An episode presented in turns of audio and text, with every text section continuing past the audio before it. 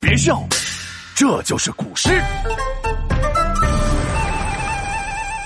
寻隐者不遇。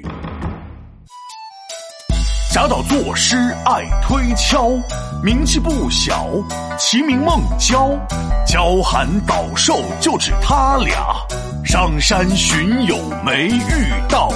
松下童子这样说道：“哎呀哎呀，真是不巧，师傅刚刚去采药，山中云雾四处飘，师傅在哪儿我也不知道。”嘿嘿嘿，呃，闹闹，你今天想听什么诗呢？哼，哎，你今天吃火药了，一脸的不开心。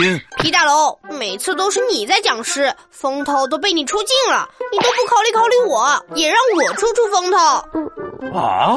谁让我是上知天文下知地理的五千岁神龙？当然是我来讲诗了。切，我也是上知。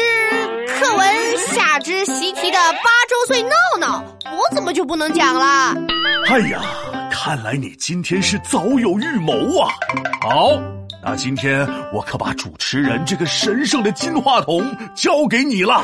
嗯嗯，Ladies and gentlemen，下面有请天才闹开讲。没问题，你也不用这么隆重。今天我就讲一首唐代诗人贾岛的诗，可仔细听好了。寻隐者不遇，唐·贾岛。松下问童子，言师采药去，只在此山中，云深不知处。哎呦，讲的还真是有模有样，鼓掌鼓掌。那当然了，这首诗可是我昨天刚学的。这贾岛呀，字浪仙，他的诗可出名了。寻隐者不遇，寻就是寻访，隐者就是隐士。失明的意思就是，呃，诗人寻找隐士，但是没找到。哈哈哈，你这教科书背的挺熟啊。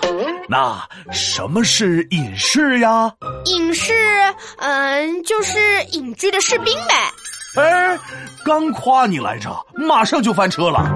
隐士是古代那些不愿做官而隐居在山林的人。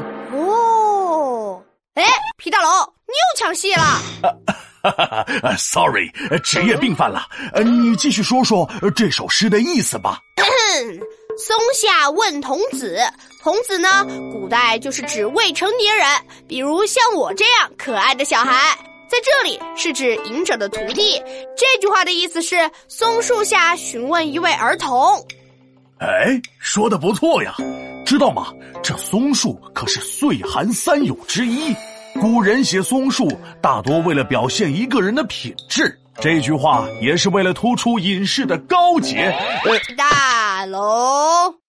言师采药去去去去，这这这这是去哪儿呀？去山里了呗。言是指说或者告诉，师就是师傅呀。这句话的意思是，他说师傅已经上山采药去了。怎么样，皮大龙，我说的没错吧？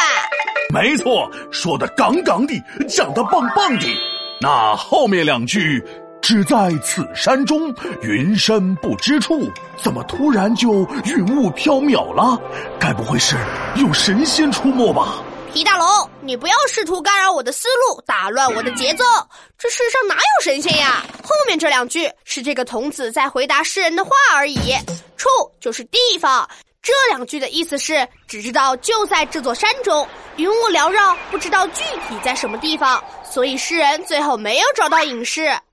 哎呀，不错不错，分析的很准确嘛。那当然了，不过这个隐士是谁呀？该不会真的是得道升天的神仙吧？